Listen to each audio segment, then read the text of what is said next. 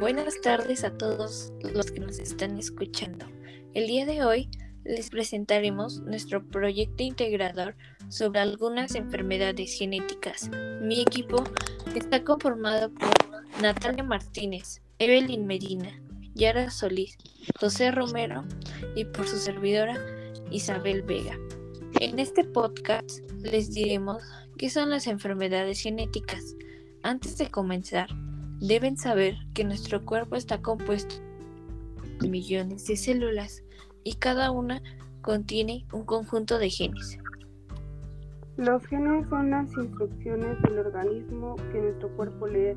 Por otro lado, las enfermedades genéticas son causadas por error del ADN, en secuencia llamadas genes o algunas veces en cromosomas, que son grandes grupos de genes. También les hablaremos de las más comunes o más populares, por ejemplo, el síndrome de Down, ya que es un trastorno genético que se origina cuando la división celular anormal produce una copia adicional total o parcial del cromosoma 21.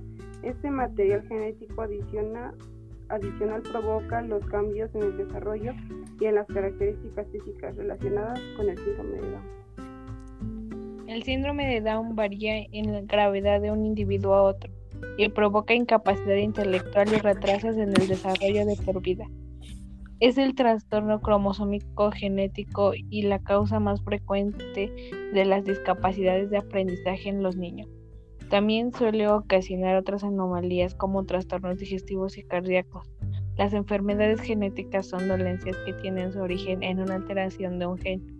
Puede ser hereditaria o no. Por otro lado tenemos el labio leporino.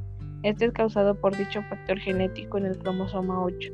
La probabilidad de que un niño padeciera labio leporino o fisura palatina sería bastante menor que uno de 700.